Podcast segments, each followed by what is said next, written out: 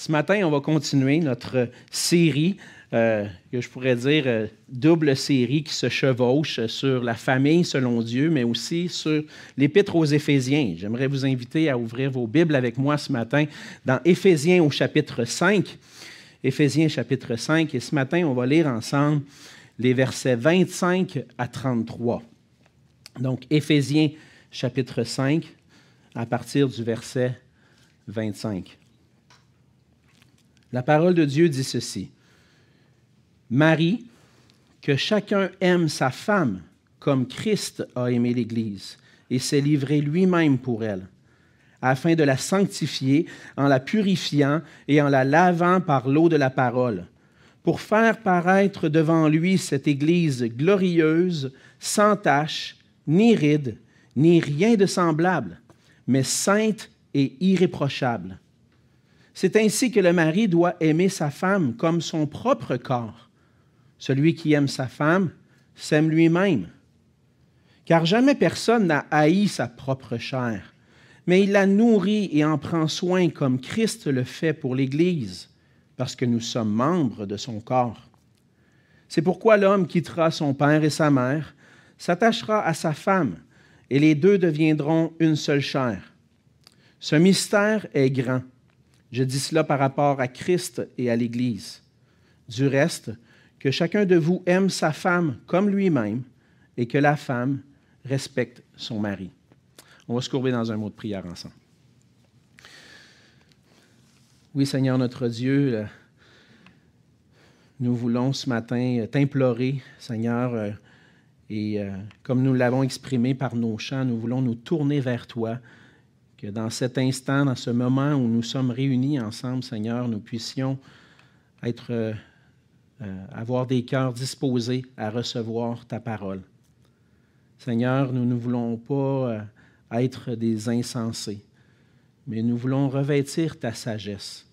Donne-nous ta sagesse, Seigneur, pour que ce matin on puisse saisir cette sagesse qui est dans ta parole, illumine les yeux de nos cœurs pour que nous puissions voir la gloire de ta sagesse qui s'y trouve, mais aussi, Seigneur, que non seulement on puisse entendre et être émerveillé par cette sagesse qu'on trouve ici, mais que, nos cœurs soient aussi transformés par toi. Seigneur, euh, aide-nous à avoir des cœurs sages afin que nous puissions ne, ne, puissions pas être des auditeurs oublieux, mais que nous puissions mettre en pratique ta parole. Et Seigneur, Bénis cette parole à travers ma bouche ce matin et que ton nom soit glorifié, notre Dieu. C'est au nom de Jésus que je te prie. Amen. Amen. Depuis quelques semaines, on regarde ensemble, comme je l'ai mentionné, le thème de la famille selon Dieu. Et pour euh, introduire ce sujet important que Paul aborde dans Éphésiens, on a pris une petite pause, puis on est allé voir le début, l'origine, les origines de notre, de notre univers, de notre existence. Et on a considéré dans les premiers chapitres de la Genèse le plan de Dieu pour l'humanité. On a vu ensemble que Dieu a créé l'homme et la femme, tous les deux, à son image, selon sa ressemblance dans le but de le glorifier, dans le but de lui ressembler, de le représenter sur la terre et de donner la gloire à Dieu. On a vu que Dieu avait donné un mandat particulier à l'homme, de cultiver, de, travailler, de veiller au bien du jardin, le, bien physique et spirituel du jardin et de la famille qu'il lui avait confiée. Et puis il avait aussi appelé la femme a un rôle particulier d'être une aide pour son mari, de le supporter et d'être derrière lui, de l'accompagner dans le mandat que Dieu leur avait donné. Mais ensemble, on a vu que Dieu les avait unis ensemble pour former une seule chair, pour former une équipe, pour travailler et remplir le mandat que Dieu avait donné. Mais malheureusement, le péché est entré dans le monde. L'homme et la femme ont péché. Et à cause de ça, sont tombés dans la déchéance. C'est le péché venu détruire le plan parfait de Dieu pour l'homme et la femme. Au lieu de désirer être une aide pour l'homme, les effets du péché ont entraîné la femme et l'amènent à vouloir dominer sur l'homme. Et en retour, l'homme, au lieu d'exercer un leadership bienveillant qui veille au bien de son épouse, désire maintenant dominer d'une manière autoritaire ou tyrannique. C'est l'effet du péché qu'on voit dans le couple. Et ces difficultés dans les relations de couple, on les voit encore aujourd'hui, parce que nous sommes tous affectés par le péché. Et c'est pour ça qu'on a besoin constamment de se rappeler le plan de Dieu, le plan de Dieu pour l'homme et la femme. Et dans le passage de ce matin, on voit particulièrement l'appel de Dieu pour les maris. Si le péché a eu des effets dévastateurs sur la relation entre l'homme et la femme, l'Épître aux Éphésiens nous rappelle que Dieu a exécuté son plan parfait en Jésus-Christ pour restaurer toutes choses, pour restaurer cette relation avec Dieu qui avait été brisée, mais aussi les relations entre nous, entre autres la relation du couple. Et par la grâce de Dieu, on apprend dans Éphésiens qu'à nous qui étions morts spirituellement à cause du péché, le Seigneur nous a rendus à la vie spirituelle. Et par l'œuvre de Christ et l'œuvre du Saint-Esprit en nous, on peut vivre à nouveau une vie de couple selon le plan de Dieu. Et lorsqu'on a vu, il y a deux semaines, le dernier message dans Éphésiens, on a vu l'appel de Dieu particulièrement pour les épouses d'être une aide, qui se soumet volontairement et joyeusement au leadership de son époux.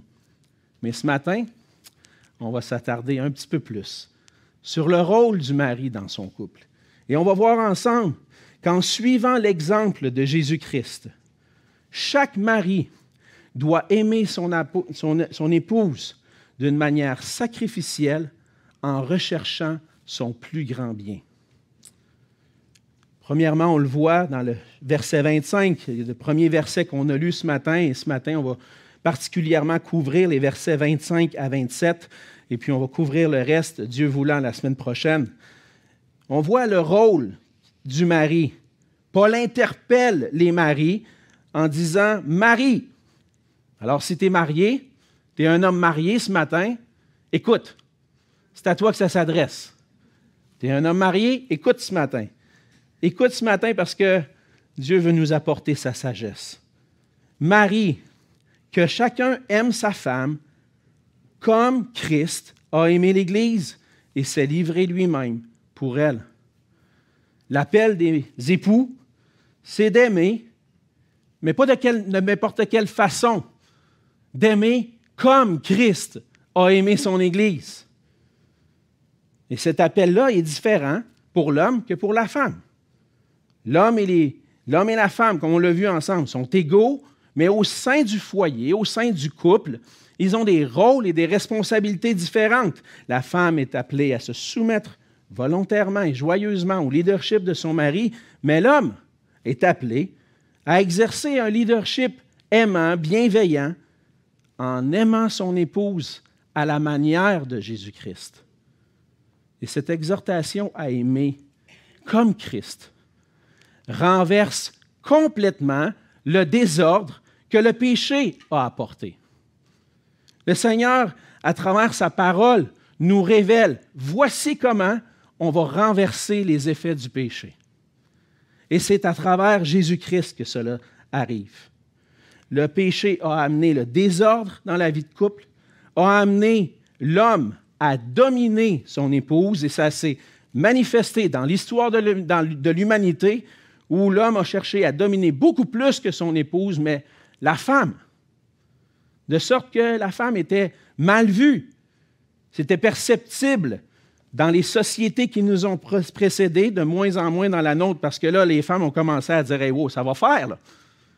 Mais quand les sociétés, les époques qui nous ont précédés, on voyait l'homme dominer et même voir la femme comme étant inférieure. C'est contraire au plan de Dieu. Parce qu'aux yeux de Dieu, nous sommes tous égaux, mais avec des rôles différents. Et l'exhortation de l'apôtre Paul on va le dire comme on dit en bon québécois, ça fit avec l'époque à laquelle il écrit. Parce qu'à cette époque-là, dans l'Empire euh, romain et puis dans le, monde gréco-romain, la femme était vue comme être au second rang. Est-ce que l'exhortation que Paul apporte vient renverser la façon de penser de cette époque-là? Nulle part dans les codes domestiques ou des foyers, on pouvait lire que l'homme devait aimer sa femme. Non, elle était plutôt un instrument, un objet pour le servir lui. Les mariages étaient arrangés, hein, on connaît ça. Et puis, bon, moi, je vais prendre elle, puis on va s'arranger, on va faire une transaction, je vais marier elle, puis elle devient ma femme, puis elle doit travailler pour moi. Elle a un second rang. Jamais dans les codes civils de cette époque-là, on peut lire que l'homme doit aimer sa femme. Et là, l'apôtre Paul va encore plus loin en disant, il doit aimer sa femme, pas de n'importe quelle façon, comme Christ a aimé son Église et s'est livré lui-même pour elle. Aimer comme Christ, c'est totalement le contraire de dominer. C'est exercer un leadership bienveillant au lieu d'un leadership tyrannique. Et notre appel en tant qu'époux, c'est d'aimer. Ce n'est pas un amour égocentrique, fondé sur mes sentiments ou fondé sur mes émotions qui dépendent des circonstances. Ah, ben là, cette semaine, ma femme est un petit peu plus fine, je vais l'aimer mieux. Je vais l'aimer plus. Mais quand elle n'a pas d'allure, puis que ah, pas de bon sens des fois, tu sais, son caractère, là. Quand elle me tape ses nerfs, bon, les circonstances font que peut-être que je l'aime un petit peu moins. Ce n'est pas un amour comme ça, qui dépend des circonstances. Ce n'est pas un amour qui est là pour me servir moi. C'est un amour inconditionnel, fondé non pas sur des émotions ou des sentiments, quoique ça peut être impliqué dans tout ça, mais fondé sur une décision. La décision d'obéir à Jésus-Christ, à sa parole. Au moment du mariage, on a contracté une alliance dans laquelle tous les deux, on s'est engagés à aimer, à s'aimer, quoi qu'il arrive, hein, jusqu'à ce que la mort nous sépare. C'est une décision qui nous lie pour la vie.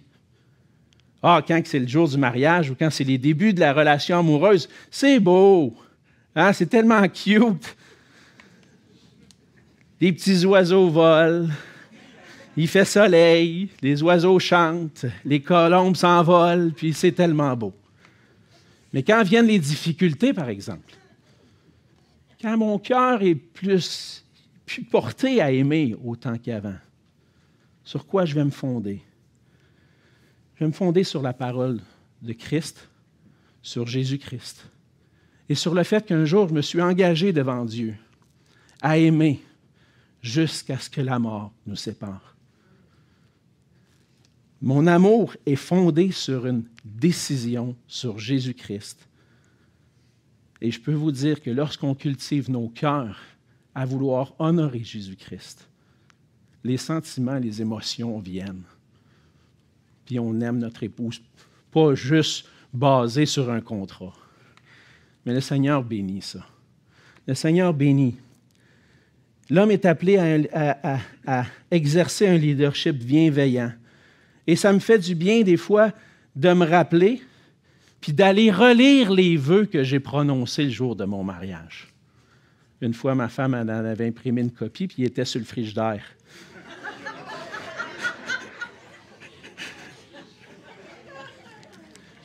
Ah ben, tu passer un message?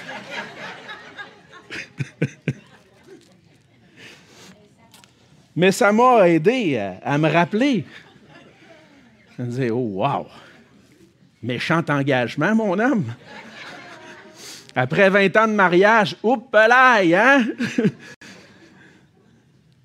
Mais par la grâce de Dieu, le Seigneur nous me ramène souvent comme ça. Les, les vœux qu'on a prononcés qui étaient devant le Seigneur. C'était sérieux. C'était vrai.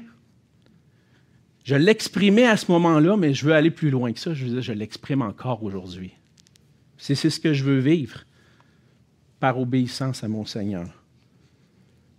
L'homme est appelé à exercer un leadership bienveillant, c'est-à-dire d'aimer comme Christ a aimé son Église. Et pour aimer comme Christ, on a besoin de prendre le temps de considérer ce que ça veut dire d'aimer. Ce que ça veut dire d'aimer comme Jésus-Christ, qui s'est livré lui-même pour nous. Il s'est livré en donnant sa vie pour nous. Par amour pour nous, le Seigneur est allé jusqu'à donner sa vie en sacrifice pour nos péchés. C'est ce que Paul veut dire quand il dit qu'il s'est livré, que, Jésus s'est livré lui-même pour elle, pour son Église. Il s'est donné, il est allé jusqu'à la mort. Le Seigneur a vu notre misère. Il a vu notre perdition, notre incapacité à nous sauver nous-mêmes, à restaurer la relation avec Dieu. Et il a lui-même accepté d'accomplir ce qui était nécessaire pour notre salut. Dans Philippiens 2, un passages qu'on connaît bien, mais qui nous ramènent toujours. Voici comment Jésus en est arrivé à se livrer lui-même.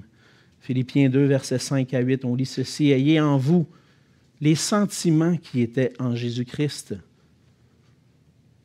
existant en forme de Dieu. Il n'a point regardé son égalité avec Dieu comme une proie à arracher, mais il s'est dépouillé lui-même en prenant une forme de serviteur, en devenant semblable aux hommes. Et il a paru comme un vrai homme. Il s'est humilié lui-même, se rendant obéissant jusqu'à la mort, même jusqu'à la mort de la croix. La mort de la croix était nécessaire pour qu'on puisse être délivré de la condamnation et de la corruption du péché qui pesait sur nous et par sa vie livrée à la croix, offerte en sacrifice, par son sang versé à la croix, nos péchés peuvent être pardonnés et on peut être réconcilié avec Dieu. Ça, c'est ce que ça veut dire d'aimer comme Christ, d'être prêt à se sacrifier, d'être prêt à donner sa vie pour son épouse. Pour donner sa vie, il a fallu que Jésus-Christ s'humilie lui-même. Lui qui est le Fils de Dieu éternel, qui vivait dans la gloire auprès du Père, exalté par les anges. Lui qui est lui-même Dieu a accepté de s'humilier, de s'incarner, de prendre une chair, une forme de serviteur et de devenir semblable aux hommes. Par amour pour nous, Jésus s'est humilié. Et c'est cet exemple d'amour inconditionnel et sacrificiel que Jésus nous demande d'imiter maintenant. Il n'a pas aimé une épouse qui était charmante. Au contraire. Il n'a pas aimé une épouse qui méritait d'être aimée. Au contraire. Son amour n'était pas fondé sur l'apparence ou les circonstances. C'était un amour sans condition, prêt à se donner entièrement. Et c'est comme ça qu'on doit aimer nos épouses. Chaque mari doit aimer sa femme avec un amour inconditionnel et sacrificiel. Oh boy! Seigneur, tu places la barre un peu haute. On a besoin pour ça de s'humilier, de revêtir l'humilité de Jésus-Christ de renoncer à nous-mêmes. Ça veut dire bien souvent d'aller à l'encontre de nos désirs naturels, aller à l'encontre de ce que je veux pour ma vie, et plutôt d'accepter de devenir des leaders serviteurs. Je dois renoncer à mes propres désirs, mes projets, peut-être mes aspirations personnelles, je ne sais pas ce que ma relation de couple va me demander. Je connais des gens qui doivent maintenant être auprès de leur épouse, des frères qui sont auprès de leur épouse pour les, aider parce qu'il y a des problèmes de santé. Peut-être qu'il y aurait des idées, des, des, projets, des rêves à accomplir dans leur vie, mais le Seigneur les amène à un endroit où il dit non, ce n'est pas ces rêves-là. Ce n'est pas ces projets-là que tu vas poursuivre, mon homme. Tu vas rester près de ton épouse. Tu vas l'aimer. Tu vas l'aider. Tu vas l'accompagner dans l'épreuve qu'elle vit. Ça veut dire, bien souvent, d'aller à l'encontre de mes propres désirs. Puis maintenant, humblement, je dis non à moi-même pour rechercher ce qu'il y a de mieux pour mon épouse, pour notre couple. Ça veut dire, ça veut pas dire que je vais renoncer à tout. Ça se peut qu'ensemble, on puisse accomplir des projets, des rêves ensemble. Mais c'est plus moi, avec mes désirs égocentriques, mais plutôt ensemble, alors que je vais démontrer de l'amour. Cet amour se manifeste avec un leadership bienveillant qui remplit le mandat que Dieu a donné. On doit travailler, veiller aux besoins physiques de nos épouses. Voilà, tu vas dire, ouais, mais moi, ma femme, elle coûte cher pas mal. Je ne peux pas rencontrer tous ses besoins physiques, elle m'en demande trop. Des fois, je dis à ma femme, slack la pédale un petit peu. On se parle entre nous, hein? J'espère que je te mets pas mal à l'aise. ça l'arrive. Elle aime ça, les décorations de Noël. Il y a d'autres femmes aussi qui aiment ça, hein? Puis des fois, on doit dire, là, ben, c'est parce qu'elle m'en demande pas mal. Je comprends. Hein? On doit travailler ensemble, en équipe, pour que nos finances en couple puissent bien fonctionner. On travaille ensemble. Mais je ne vais pas la négliger. Je vais prendre soin d'elle. Je vais répondre à ses besoins physiques. Et travailler, ça veut dire ça. Je vais me lever des fois tôt le matin, puis aller travailler des heures pour, pour le bien de mon épouse, pour qu'on puisse. Je rencontre ses besoins physiques. Mais ce n'est pas juste ça. C'est aussi veiller sur ses besoins spirituels. Prendre soin du cœur de mon épouse. Puis des fois, ça veut dire, et surtout, quand elle va venir te voir, dire Alexandre, j'aimerais ça te parler. Oh boy. Qu'est-ce qu'elle va dire? Mais j'ai besoin de m'arrêter, même si des fois je sais que peut-être euh, je réfléchis, je dis, ouais, elle va me parler de telle, telle affaire, puis euh, elle va me pointer des choses que je n'ai pas été correct. Ça prend l'humilité pour ça. Ça prend l'humilité pour dire, je renonce à moi-même, puis je veille aux besoins de mon épouse. Et la question que je me pose, c'est est-ce que mon épouse est capable de dire que je prends soin de son cœur? Parce que j'ai tendance à vouloir prendre soin du mien plus que d'autres choses, bien souvent.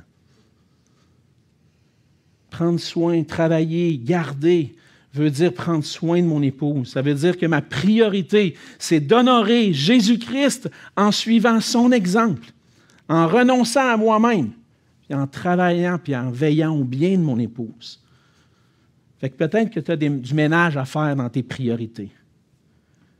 Puis ça nous arrive à tous, moi le premier, à perdre de vue certains éléments dans tout ce que le Seigneur nous demande.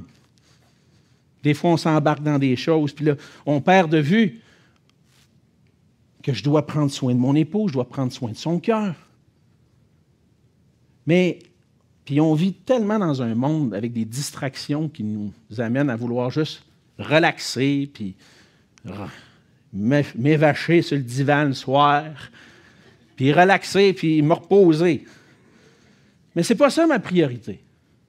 Ma priorité, c'est mon épouse. Puis en termes de priorité, mes loisirs sont de loin moins importants que le temps de qualité avec ma femme. En tant qu'époux, on doit exercer ce leadership bienveillant, chercher à aimer comme Christ a aimé l'Église, mais ça nous demande de nous humilier, de renoncer à nous-mêmes. Plus loin, dans le prochain verset, c'est ce que on, va découvrir, c'est pourquoi Jésus nous a tant aimés. Pourquoi il a tellement aimé son Église? Puis Paul nous dit dans quel but Christ s'est donné, s'est livré pour elle. Puis ça, ça nous amène à mieux saisir la grandeur de l'amour de Christ pour nous. Et on a besoin, c'est pour ça que je ne vais pas aller jusqu'à la fin du passage, parce que je pense qu'il est nécessaire de plonger dans l'œuvre de Christ. Parce que les versets 26 et 27 ne s'adressent pas au mari, dans le sens qu'il faut qu'il sanctifie sa femme. Puis c'est lui qui est responsable de la sanctification de sa femme pour que sa femme soit belle. Non, ça c'est l'œuvre de Christ envers son Église. Et de prendre le temps de voir qu'est-ce que Christ est venu accomplir, ça nous aide à saisir que nous, les maris, les disciples de Jésus-Christ, qui font partie de l'Église de Christ, on a des choses à apprendre sur quelle est l'intention de Jésus pour nous. On voit dans le verset 26 que Christ s'est livré pour son Église pour que son Église soit entièrement consacrée à lui. Paul parle ici de l'œuvre de Jésus-Christ pour chacun d'entre nous qui faisons partie de son Église. Christ s'est livré pour que son Église soit entièrement consacrée pour lui. On le voit le verset 26. Il dit, afin de la sanctifier en la purifiant et en la lavant par l'eau de la parole. Christ s'est livré pour sanctifier son Église. Lorsqu'on parle de sanctification, on pense bien souvent à notre transformation à l'image de Jésus-Christ. Le Seigneur nous sanctifie progressivement pour que de plus en plus on ressemble à Jésus-Christ. Mais dans ce cas ici, ce n'est pas cette sanctification-là dont Paul parle. Parce qu'il y a deux façons de voir la sanctification. On les voit dans les Écritures, les deux. On peut identifier la sanctification qu'on appelle définitive. On pourrait l'appeler aussi la sanctification positionnelle. Ce type de sanctification-là, c'est celle qu'on retrouve le plus souvent dans le Nouveau Testament. La première, c'est la sanctification définitive, positionnelle. La deuxième, la sanctification progressive ou expérientielle, dans le sens que je vais l'expérimenter tous les jours de ma vie en tant que chrétien. Ça va être cette transformation à l'image de Christ. Paul parle ici de la sanctification définitive, de celle qui arrive lorsqu'on se convertit au Seigneur. Le Seigneur, lorsqu'on est venu à lui, nous a sanctifiés, a sanctifié son Église et ce type de sanctification-là veut dire qu'on a été mis à part, pris du milieu du monde, mis à part pour servir Dieu, consacré au service de Dieu. Comme les sacrificateurs dans l'Ancien Testament. Hein. Ils étaient pris parmi le peuple, ils étaient consacrés au service de Dieu. Ceux qui viennent à la foi en Jésus-Christ sont sanctifiés dans le sens d'être mis à part et consacrés au service du Seigneur. Dans l'Ancienne Alliance, on voit que les sacrificateurs, pour pouvoir être consacrés au service, devaient être purifiés, se purifier eux-mêmes avant d'entrer dans la tente d'assignation ou dans le lieu très saint, euh, dans le tabernacle et dans le temple. Tu ne rentres pas là n'importe comment, tu rentres dans la présence de Dieu. Comment est-ce que je dois faire? Je vais me purifier, je vais me laver complètement pour paraître pur devant le Seigneur et présenter les sacrifices en faveur du peuple. Mais de la même façon, Christ s'est livré en sacrifice pour qu'on puisse être purifié, consacré au service de Dieu. Réconcilié avec Dieu, je suis consacré à son service maintenant. Et la sanctification définitive inclut la purification de nos péchés. Et là, Paul va aller en disant, il la sanctifie, mais comment? En la purifiant et en la lavant par l'eau de la parole. Ce que Paul est en train de dire ici, c'est que cette sanctification-là est possible par la parole de Dieu, par l'évangile de Jésus-Christ. La parole nous a été annoncée et cette parole nous a conduits à Jésus-Christ. pour qu'on puisse être purifié, lavé en Jésus-Christ. Et maintenant, nous sommes saints, consacrés pour Dieu. Nous sommes purifiés. On paraît devant Dieu sans défaut, sans tâche, parce que Christ nous a lavés, purifiés par sa parole. Et tout ça dans le but qu'on puisse le servir, l'honorer, le glorifier et célébrer la gloire de sa grâce. Un jour, le Seigneur nous a pris, nous a mis à part. Il dit, maintenant, tu servir le Seigneur. C'est ce que le Seigneur fait pour son Église. Il prend cette Église parmi le monde pour qu'elle soit consacrée à son service. Elle est sanctifiée, mise à part par la parole de l'Évangile qui est proclamée par Jésus-Christ lui-même, qui accomplit cette purification-là. Et maintenant, cette nouvelle sanctification, cette sanctification qui est définitive, me donne une nouvelle identité, des nouveaux objectifs, des nouveaux buts. Qu'est-ce que ça implique? Là? OK, c'est beau, là, tu me racontes toute ta théologie, là, mais ça veut dire quoi là, quand j'aime ma femme? Ben, si le Seigneur t'a pris du milieu du monde et t'a consacré à son service, il t'appelle à aimer comme Christ maintenant. Tu n'es plus comme le monde. Tu n'aimes plus comme le monde. Tu vas aimer comme Christ. Et tu dois être entièrement consacré à obéir à Christ en aimant ton épouse. Quand on vient à Jésus-Christ, c'est ça notre décision. On vient, on entend la parole de l'Évangile, on voit nos péchés, on voit Jésus-Christ comme la solution à nos péchés. On vient à Christ et on dit Seigneur, sauve-moi, viens me sauver. Et transforme-moi maintenant parce que je veux te servir, Seigneur. C'est ça qu'on a pris hein, comme décision. On a pris cette décision-là, puis on sait très bien que ça vient de l'Esprit de Dieu qui fait son œuvre en nous par sa parole, puis qui nous transforme pour qu'on puisse désirer maintenant servir le Seigneur. Ce qui fait en sorte que maintenant, quand je viens à Christ, je renonce à moi-même. C'est plus Alexandre qui vit, c'est Christ qui vit en lui maintenant. Je suis une nouvelle personne, une nouvelle création. Les choses anciennes sont passées, toutes choses sont devenues nouvelles. Ça a changé. Puis ça veut dire que mon égocentrisme maintenant est transformé en théocentrisme et, christocentrisme. Oh boy, c'est que tu vas avec tes grands mots un matin. Hein? On va expliquer un petit peu. Mon égocentrisme. L'ego, c'est moi. Hein? Je suis centré sur moi. Ça, c'est les effets du péché. Moi, moi, moi, moi, moi. Quand, nos enfants étaient plus jeunes, il y avait de la chicane. Tout ce que j'entendais, c'est moi, moi, moi, moi, moi. J'étais comme des mouettes. Moi, moi, moi, moi, moi. Je disais ça à mes enfants juste pour leur montrer qu'ils avaient besoin de grandir un petit peu, prendre la maturité. Mais c'est ça les effets du péché. Moi, moi, moi. Et quand Seigneur vient nous prendre, cet égocentrisme est transformé en théocentrisme. Théo, c'est théos, c'est Dieu. Il y a une vie qui est centrée sur Dieu, centrée sur Jésus-Christ maintenant. C'est fini, là, de penser juste à moi, moi, moi. C'est plutôt, Seigneur, qu'est-ce que tu veux pour moi maintenant?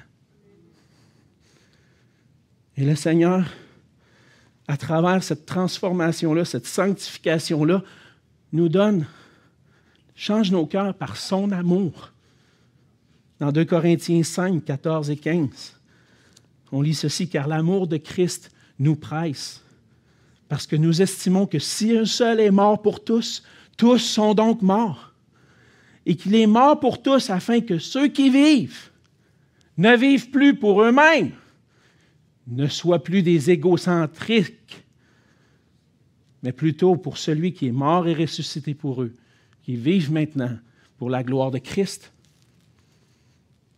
Maintenant, en étant consacré au service du Seigneur, une vie transformée pour être centrée sur Christ, je vais vouloir veiller sur mon cœur pour manifester Jésus-Christ dans mon amour pour mon épouse je vais l'aimer, aimer Christ, aimer et lui obéir. Et ça veut dire veiller sur mon cœur. Pour m'assurer que je ne veux pas dominer ma femme, que je ne veux pas tout contrôler d'une manière tyrannique, mais que je veux être celui qui est un serviteur, un leader comme Jésus, qui aime, qui renonce à lui-même, puis qui dit, viens ensemble, on va faire équipe, on va glorifier Christ ensemble. C'est ce, que le Seigneur m'appelle dans cette nouvelle vie qu'il me donne pour maintenant le glorifier. En d'autres mots, le Seigneur est en train de me dire à travers ce passage-là, glorifie-moi en aimant ton épouse comme je t'ai aimé. Parce que Christ s'est livré dans un but pour qu'on soit consacré à lui. Et c'est seulement lorsqu'on est consacré à lui qu'on pourra réellement aimer comme lui. On a besoin, mes frères, de s'assurer que nos cœurs sont consacrés au Seigneur, prêts à suivre son exemple, quoi qu'il en coûte. Pour terminer, verset 27, il y a un but dans tout ça. Le Seigneur a consacré son Église pour qu'elle puisse le servir, il l'a purifié, le laver. Mais il y a un but à tout ça. Verset 27, pour faire paraître devant lui cette Église glorieuse, sans tache, ni ride, ni rien de semblable, mais sainte et irréprochable. On voit dans, ce verset-là une image, un écho d'une image qui a déjà été employée dans l'Ancien Testament, qui décrit la relation entre Israël et son Dieu. Dieu avait aimé Israël comme son épouse. De la même façon, dans, la nouvelle alliance, Christ aime son Église et veut la présenter comme glorieuse. Je vais prendre le temps de le lire dans Ézéchiel 16. Vous pourrez lire tout le chapitre parce qu'il est très long, mais un petit parti dans, on va lire une petite partie dans les versets 8 à 14. Ça décrit le cœur de Dieu envers Israël. Il dit, je passais près de toi, je te regardais, et voici, ton temps était là, le temps des amours. J'étendis sur toi le pan de ma robe, je couvris ta nudité. Je te jurai fidélité, je fis alliance avec toi, dit le Seigneur l'Éternel, et tu fus à moi. Je te lavai dans l'eau, je fis disparaître le sang qui était sur toi, et je t'oignis avec de l'huile. Je te donnai des vêtements brodés et une chaussure de peau teinte en bleu. Je te ceignis de fin lin, je te couvris de soie je te parai d'ornements, j'ai mis des bracelets à tes mains, un collier à ton cou. J'ai mis un anneau à ton nez, des pendants à tes oreilles et une couronne magnifique sur ta tête. Ainsi, tu fus paré d'or et d'argent, et tu fus vêtu de fin lin et de soie et d'étoffes brodées. La fleur de farine, le miel et l'huile furent ta nourriture. Tu étais d'une beauté accomplie, digne de la royauté et ta renommée se répandit parmi les nations à cause de ta beauté, car elle était parfaite, grâce à l'éclat dont je t'avais orné, dit le Seigneur l'Éternel. On voit ce que le Seigneur a faire avec Israël. Hein? Prendre cette épouse dans sa misère. On se rappelle, Israël dans l'esclavage en Égypte, battu, meurtri. Le Seigneur vient à elle, vient vers ce peuple pour de choisir, établir une alliance avec lui. Et puis que Israël soit une épouse glorieuse, baignée dans la grâce de Dieu. Mais c'est le Seigneur fait la même chose. Le Seigneur se prépare une épouse. Seigneur Jésus se prépare une épouse pour qu'elle soit glorieuse. Et c'est comme, cette, comme si un jeune homme côtoyait une jeune fille pendant son, son primaire. Puis lorsqu'on était jeune au primaire, des fois, on avait des petites histoires de cœur. On avait des petites filles, on le trouvait cute, on la trouvait belle. Mais ce jeune homme-là, à un certain moment donné, il réalise que le cœur de la jeune fille n'est pas tourné vers elle, vers lui. Puis elle se fait influencer, embarque dans toutes sortes de mauvais projets, mauvais choix, la drogue, la prostitution, l'argent. Puis plus tard dans sa vie, la retrouve, puis la voit là, battue, meurtrie. Il dit, je vais l'aimer. Je vais la prendre. Je vais faire d'elle une épouse glorieuse. Il fait tout ce qu'il faut pour elle, pour la sortir de là où elle est. Il fait tout ce qu'il faut pour elle pour qu'elle puisse être rendue sainte, sans défaut, pour qu'un jour, lorsque va venir le moment des noces, ça va être frappant tellement l'image va être différente d'une fille battue à une fille rendue glorieuse. C'est un peu ça que, c'est, ça que le Seigneur est en train de faire avec nous. En proclamant l'Évangile par tout le monde, le Seigneur vient chercher les âmes de la misère dans laquelle ils sont pour faire de cette assemblée de disciples de Jésus une église, des pécheurs perdus dans leur misère, devenir cette épouse qui va être présentée à lui au jour des noces de l'agneau. Parée d'une belle robe, prête pour glorifier son époux pendant l'éternité. C'est ça l'œuvre de Christ. Et nous, excusez, et nous, en tant qu'époux maintenant, qu'est-ce qu'on veut faire? On est cette épouse, nous-mêmes, cette épouse que le Seigneur Jésus est en train de progressivement rendre de plus en plus belle.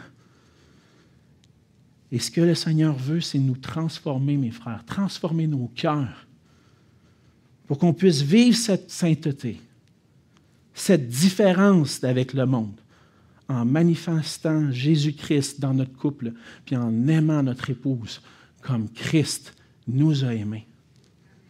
On doit nous revêtir cette sainteté et aimer comme Jésus. C'est ma responsabilité maintenant de chercher à grandir en sainteté pour aimer comme Jésus. Puis ce travail-là, c'est, conjoint entre moi et le Seigneur. Le Seigneur met tout à ma disposition, tous les moyens nécessaires pour que je puisse être sanctifié. Mais moi, j'ai besoin d'employer ces moyens-là. Le Seigneur me donne sa parole. Et lorsque je plonge mes regards dans sa parole, j'apprends à le connaître. J'apprends à savoir qu'est-ce qu'il attend de moi. Ma pensée est transformée par son esprit. Il transforme mon cœur pour que je puisse désirer, Seigneur. Aide-moi, Seigneur, à aimer ma femme comme tu m'as aimé. Je crie à lui. Puis à travers ces changements-là que le Seigneur opère dans la prière, je crie au Seigneur. Le Seigneur fait des changements. Seigneur, change mon cœur pour que je puisse l'aimer, aimer mon épouse, puis être ce leader bienveillant. On est tous appelés, mes frères, mariés, et mes sœurs aussi, à suivre l'exemple de Jésus-Christ, mais mes frères, on est appelés à aimer notre amour, notre épouse d'un amour sacrificiel, en recherchant son plus grand bien, comme Christ recherche notre plus grand bien. Ça veut dire de grandir dans l'humilité, comme Jésus, de renoncer à moi-même pour vivre pour lui maintenant, et de chercher à revêtir Christ, grandir en sainteté. Et le Seigneur, Jésus accomplit cette œuvre en nous en renversant l'œuvre du péché dans nos vies. Maintenant, devant la lumière de la parole, bien souvent, le Seigneur révèle notre cœur. Tu peux être découragé et dire Bon, moi, j'ai bien essayé, mais je ne serai jamais à la hauteur. Bienvenue dans le club. Mais ton découragement ne devrait pas te mener à abandonner mais plutôt à réaliser ton besoin de Jésus. Seigneur, je ne suis pas capable, je ne suis pas capable, je ne suis pas capable, Seigneur, j'abandonne. Non! Venez à moi! Seigneur, je ne suis pas capable. Eh oui, je sais que tu n'es pas capable. C'est pour ça que je suis venu. Parce que tu n'es pas capable. C'est pour ça que je t'ai donné ma parole. C'est pour ça que je te donne mon esprit. Parce que sans moi, tu ne peux rien faire. Alors, Seigneur, il dit, viens à moi.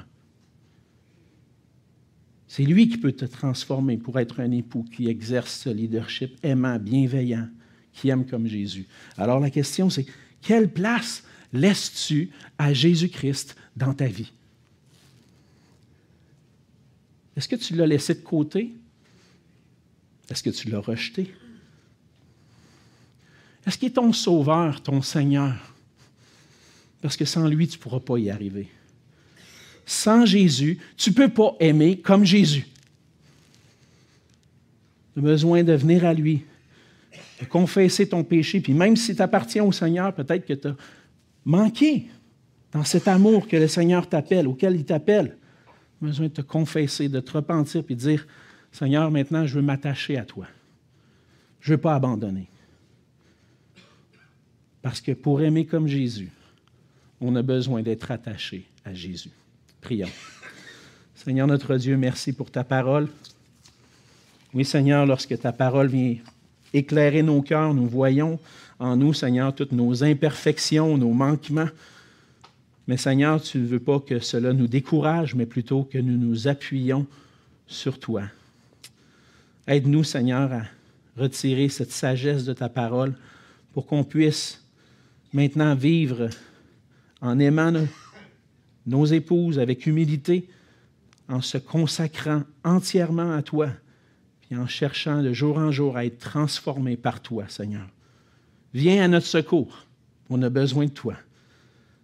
Mais, Seigneur, par ta grâce, on a confiance que cette œuvre que tu as commencée en nous, tu la continues et tu la poursuis pour qu'un jour on puisse paraître devant toi, saint et irréprochable. Merci pour ta grâce. Merci pour ton amour, Seigneur. Donne-nous le courage maintenant de vivre pour toi en obéissance à ta parole.